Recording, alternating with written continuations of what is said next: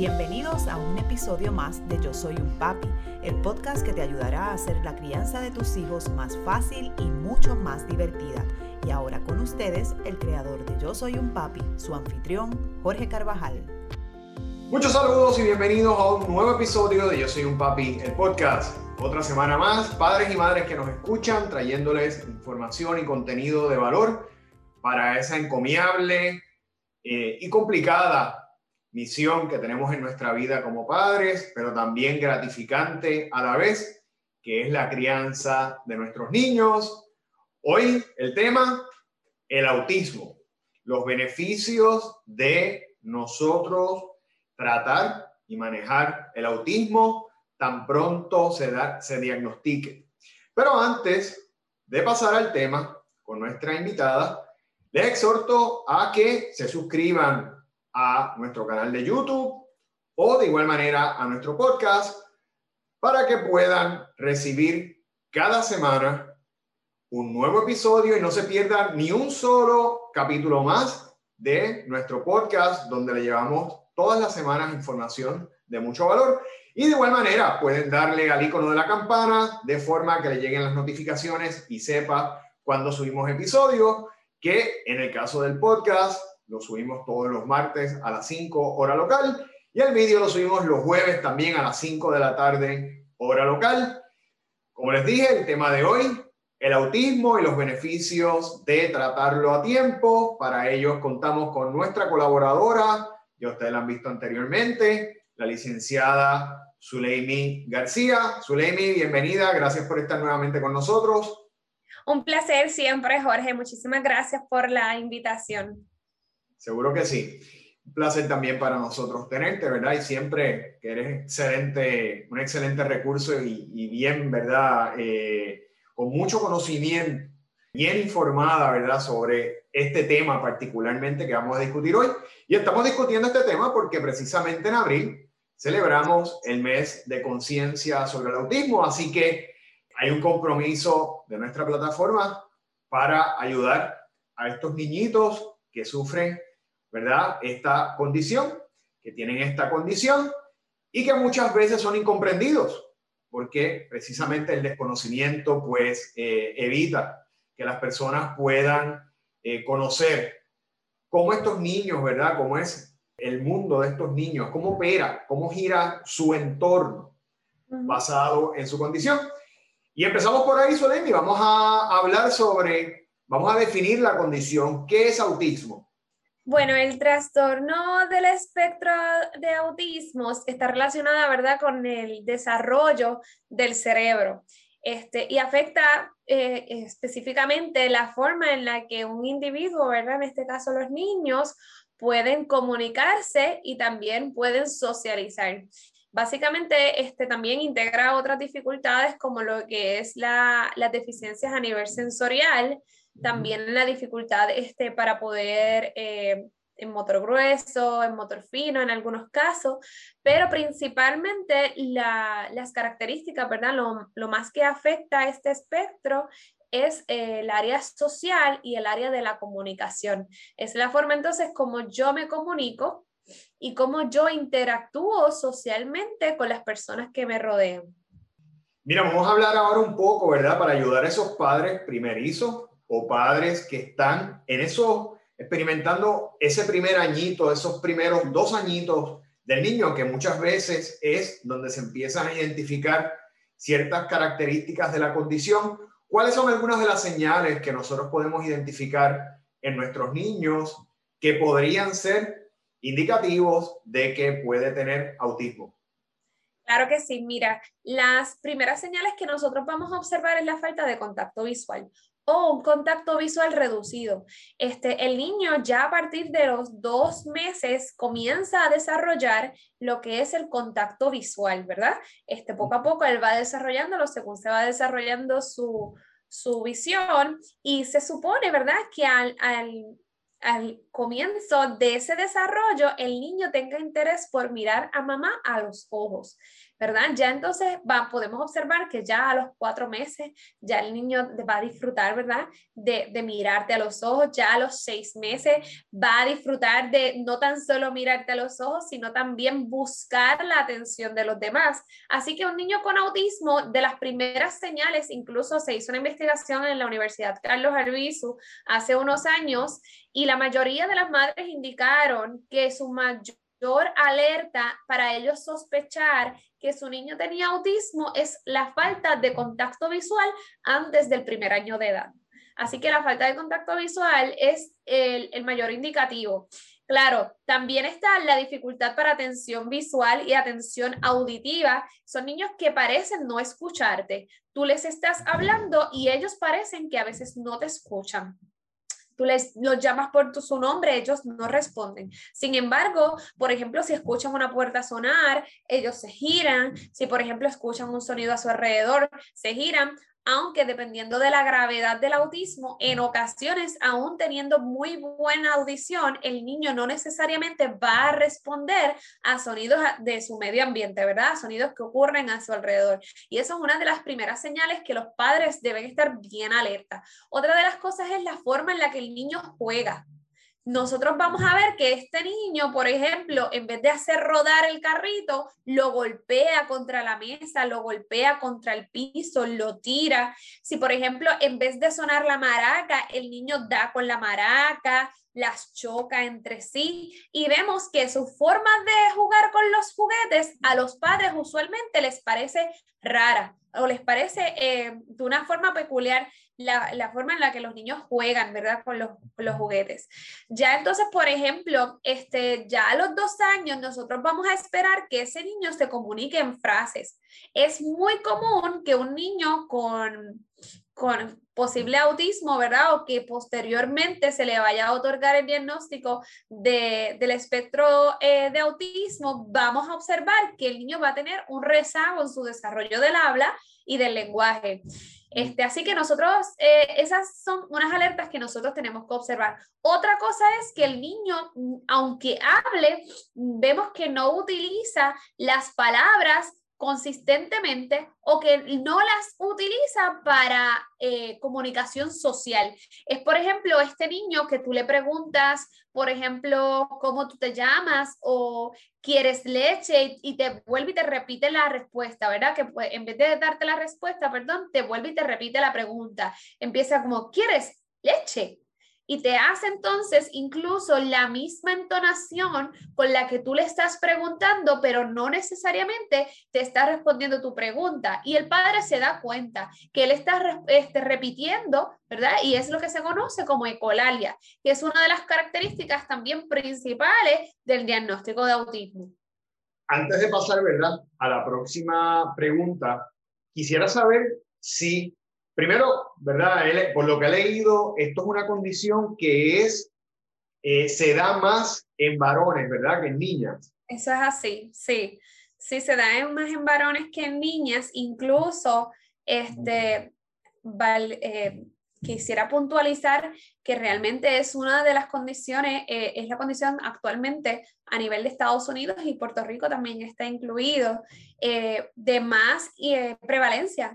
este, recientemente salió una estadística de, diciendo, ¿verdad? Este, reportando que uno en cada 64 niños este, va a tener autismo. Entonces, es, es una estadística bien bien alarmante. Otra pregunta que te hago, ¿verdad? Para, para aprender, para conocer. ¿Hay algún tipo de componente genético o no necesariamente? Bueno, ahora mismo hay varias vertientes. Hay personas, ¿verdad? Que dicen que, que hay un componente genético porque sí se observa, ¿verdad? Que es muy común ver que el, el, diagnóstico de autismo se dé entre familias. Por ejemplo, es más común que un niño eh, es común, ¿verdad?, ver que un niño con autismo tiene tal vez un primo que le diagnosticaron autismo, tiene tal vez un hermanito que está dentro del espectro autismo, pero entonces varía la severidad o las características que presenta.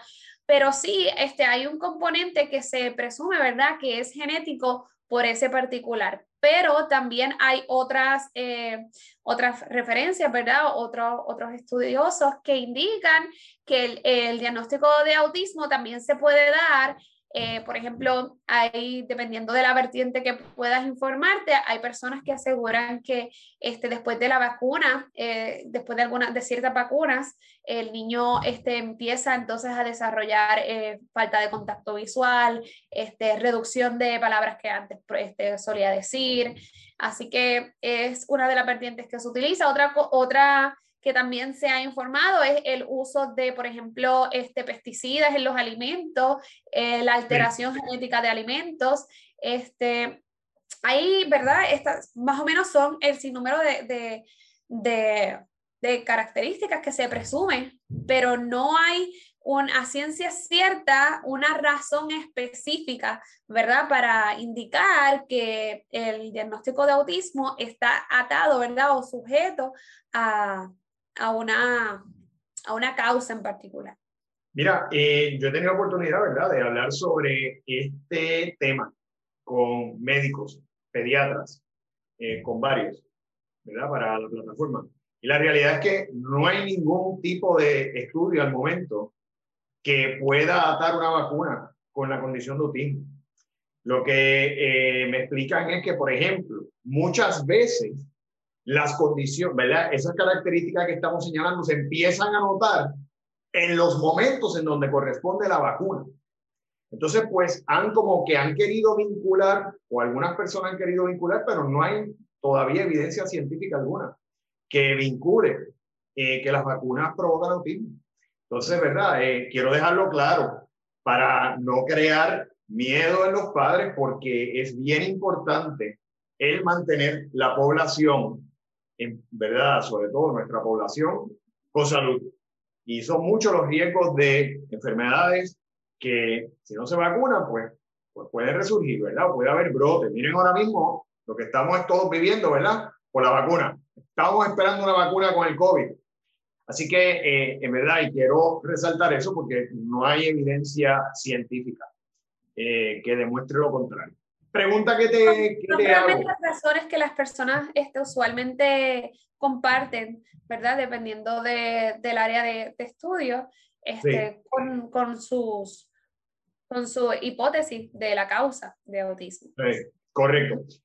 Vamos a hablar de los beneficios que puede tener, ¿verdad? El niño o la niña que sufren de esta condición cuando se detecta a tiempo. O sea, ¿cuál es el beneficio de manejarlo, de atenderlo tan pronto se detecte? Muchas veces, y esta pregunta te lo hago, eh, porque a veces pues pasa que los padres están viendo características, están viendo, ¿verdad?, señales. Sin embargo, y es totalmente entendible, hay un proceso complicado de aceptación porque sabemos que es una condición, ¿verdad? Que aunque tiene ciertos grados, ¿verdad? Hay veces que es más ligero, hay veces que es bien severo. Eh, la realidad es que hay que atenderlo, porque mientras más rápido se atienda, mejor, ¿verdad? Eh, mayor va a ser el bienestar del, niño, del niño. Pero a veces no queremos aceptarlo, eh, decimos, no, es que, es que eso es normal, o es que puede ser otra cosa, o, o es que yo hablé tarde, yo también hablé tarde, ¿sabes? Le buscamos varios, siempre, ¿verdad? Buscamos elementos, pero ¿cuáles son los beneficios de atender el autismo tan pronto podemos diagnosticarlo, lo más temprano posible? Sí, definitivamente, este, mientras más temprano nosotros este, creemos disculpa, este, creemos intervención con los niños con autismo, mayor van a ser sus posibilidades de éxito. Estamos hablando de que ya los niños a los tres años empiezan entonces a entrar en lo que es este, el pre-pre, el preescolar, empiezan entonces a ya entrar en ambientes este, un poco más académicos, donde comparten entonces ya este, con otros niños, se espera que ya tengan una destreza de socialización, de conversación, de preguntas preguntas, de una base, ¿verdad? Para ellos poder aprender, para ellos poder este, absorber el aprendizaje. Entonces, ¿qué pasa? Mientras más temprano nosotros comencemos a trabajar esas destrezas que el niño muestra eh, rezago, ¿verdad? Como lo es la falta de atención visual, de contacto visual, de atención auditiva, mayores posibilidades de éxito nosotros le vamos a otorgar a ese niño a que pueda, ¿verdad? Este, desarrollar esas destrezas o maximizar esas destrezas que el niño tiene. No es lo mismo comenzar entonces a los tres años cuando comience, por ejemplo, en el preescolar y la maestra entonces indique que hay que hacerle un referido a una evaluación de autismo, hay que hacerle un referido a una patóloga del habla o a un pediatra del neurodesarrollo para que pueda entonces evaluar porque ya observa ciertas características y entonces comenzar el proceso a que un papá que esté bien informado, ¿verdad? Que pueda observar que su niño, por ejemplo, tiene falta de contacto visual, que al año todavía no ha pronunciado palabras, que no puede este, mantener la atención, pues cuando el papá observa eso, debe de inmediatamente buscar ayuda, porque entonces vamos a comenzar a desarrollar esas destrezas y a darle estimulación y guías a los padres para que puedan entonces estimular esas destrezas en sus hijos antes de que comience el preescolar. Entonces, estamos ya ganando tiempo y esa etapa, este, eh, antes de los tres años, estamos hablando de que el cerebro es una esponja y en esa etapa es vital que se le den todas las herramientas posibles, que se le brinde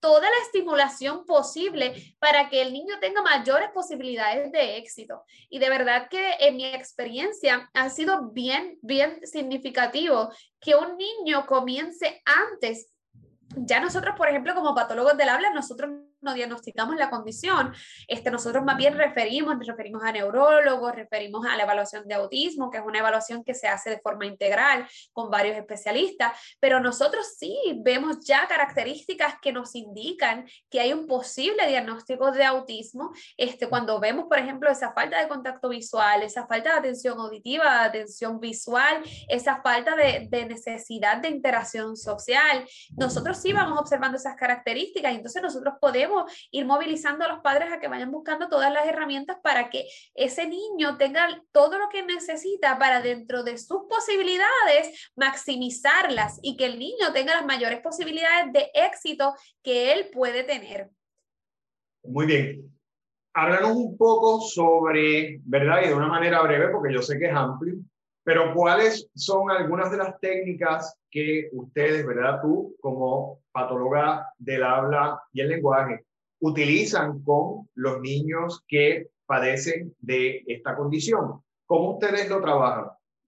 Sí, se trabaja, de verdad que se trabaja de diferentes formas, pero una de las cosas que nosotros siempre trabajamos es eh, para poder, por ejemplo, desarrollar el contacto visual, nosotros trabajamos con los requisitos lingüísticos, le enseñamos entonces al papá cómo ganar la atención, cómo reducir estímulos, cómo estructurar al niño a que permanezca sentado, a que pueda desarrollar una actividad, a que pueda realizarla, a que te mire a los ojos, a que pueda utilizar los juguetes apropiadamente. Este, también otra de las cosas que nosotros hacemos, por ejemplo, es enseñarle al niño a que él entonces debe mover eh, los labios de cierta forma para, por ejemplo, tratar de decir mamá. También le enseñamos, por ejemplo, al niño a conceptualizar conceptos a través de imágenes visuales donde el niño puede asociar. Una de las cosas que nosotros hemos visto con los niños con autismo es que ellos están constantemente asociando imágenes visuales a conductas o palabras que ellos puedan expresar, al igual que gestos, le enseñamos a los padres cómo eh, inicialmente de empezar a desarrollar este, lo que son los gestos, de señalar, de poder este, hacer gestos como de dame, de hola, de adiós, que son ¿verdad? prerequisitos de esa primera palabra, esas palabras que nosotros queremos que el niño desarrolle. Pero si antes no trabajamos esas otras cosas que son prerequisitos de esa, de esa comunicación verbal, el niño no va a lograr desarrollar esa comunicación verbal. Así que nosotros le damos herramientas al padre para que él pueda continuar trabajándole en la casa, para que sepa también qué puede esperar al nivel del niño y qué es lo que debe ir estimulando también.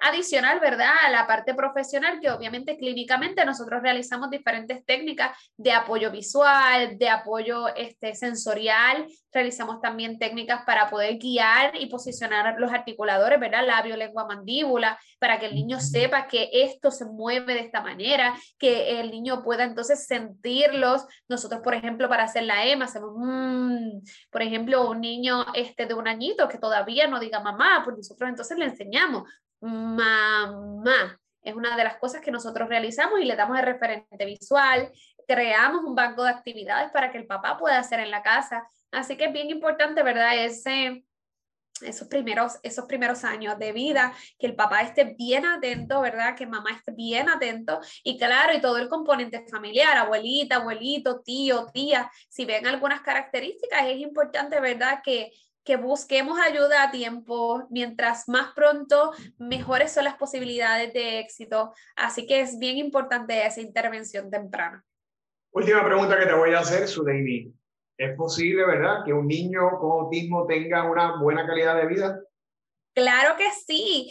Yo les invito, ¿verdad?, a, a todos los padres con, de niños, incluso con autismo ya diagnosticados, este, que no necesariamente están en esa etapa de intervención temprana, que busquen información. Este, a veces eh, están muy confundidos, ¿verdad? La comunidad en general de lo que es un diagnóstico con autismo. Hay muchos niveles de severidad. Hay niños incluso que logran eh, hacer carreras que son incluso muy sobresalientes a personas típicas. Por ejemplo, un ejemplo que a mí me fascina muchísimo es Temple, Grading. Es una eh, señora, ¿verdad? Estadounidense que tiene autismo y ella ha creado un sistema para, eh, para el ganado que se utiliza, eh, si, si, no, si no me equivoco, en más de un 60% de la ganadería, ¿verdad?, en Estados Unidos. Así que este, realmente ella es una persona que que vale la pena que, los padres con, con, autismo investiguen. Hay un sinnúmero de profesionales que han logrado carreras de éxito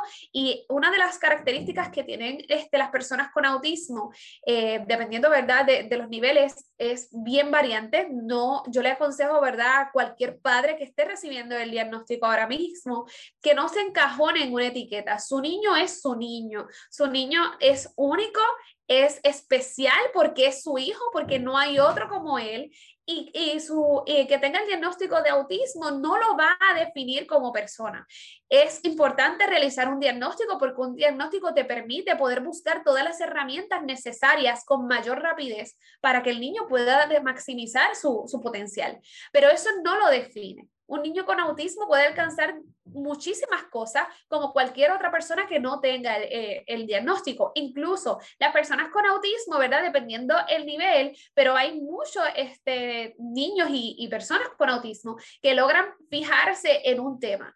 Y eh, es cierto que socialmente puede ser limitante porque no le permite la flexibilidad de poder cambiar de tema. Pero eso también hace que sea tan y tan y tan eh, bueno y le llame tanto la atención un cierto tema que imagínese nosotros leyendo todo el tiempo de lo mismo, queriendo aprender todo de lo mismo, mirando todas las películas que existen de un tema eres un experto, no va a haber nadie tan experto como, como tú. Y es este, lo que le sucedió a esta, a esta mujer, así que yo le invito, ¿verdad?, a que, a que busquen sobre ella y que si poseen ahora mismo este, un niño eh, con el diagnóstico de autismo, es difícil, eh, es confrontador inicialmente, pero yo les invito a que abran sus ojos más allá del diagnóstico y que puedan brindarle a su niño la oportunidad de que él pueda maximizar todas las destrezas y buscar en qué es, cuál es su fortaleza, para en eso enfocarnos, para en eso dirigirlo, para en eso encaminarlo, ¿verdad? Para que él pues nos sorprenda, porque realmente yo he descubierto que los niños con autismo tienen una capacidad de sorprendernos y muy, muy grande. Bueno, Zuleimi, eh, antes de concluir, personas que quieran comunicarse contigo en tu centro, ¿dónde lo pueden hacer? Claro que sí, en la clínica especializada Crecer y nosotros estamos eh, bien abiertos a poder este, ayudarlos y nos encantaría realizarlo. Pueden comunicarse con nosotros al 787-944-3333 o al 787-944-3327. También nos pueden encontrar a través de Facebook, Instagram o YouTube. O igual nos pueden inscribir a info.creceri.com. Súper. Y para todos ustedes, si les gustó este o cualquier otro de nuestros temas, nos pueden seguir en nuestra plataforma Yo Soy un Papi, de igual manera en nuestras redes sociales, tanto en Facebook como en Instagram, bajo Yo Soy un Papi PR. También cuando visite nuestra plataforma, regístrese en el Club de Padres, donde todos los miércoles al registrarse, usted va a recibir un correo electrónico con información exclusiva y de valor en vídeos, artículos, en audio, para que todos ustedes puedan tener herramientas adicionales para la crianza de sus niños. Y de igual manera pueden visitar nuestro canal de YouTube bajo Yo Soy un Papi TV. Así que, eh, Zuleimi, nuevamente gracias por estar en esta otra vez más con nosotros y por esa valiosa información. De verdad que es excelente. Yo puedo dar fe de que Zuleimi es quizás de las mejores profesionales que hay en su, en su área. Y si usted lleva su niño, su niña a crecer, pues definitivamente le está llevando a uno de los mejores lugares que hay en Puerto Rico y donde lo van a recibir con los brazos abiertos, ¿verdad? Y con un compromiso del bienestar de su hijo. Muchas gracias, Soleimi, y nos veremos en el próximo episodio de Yo Soy un Papi, el podcast. Hasta la próxima.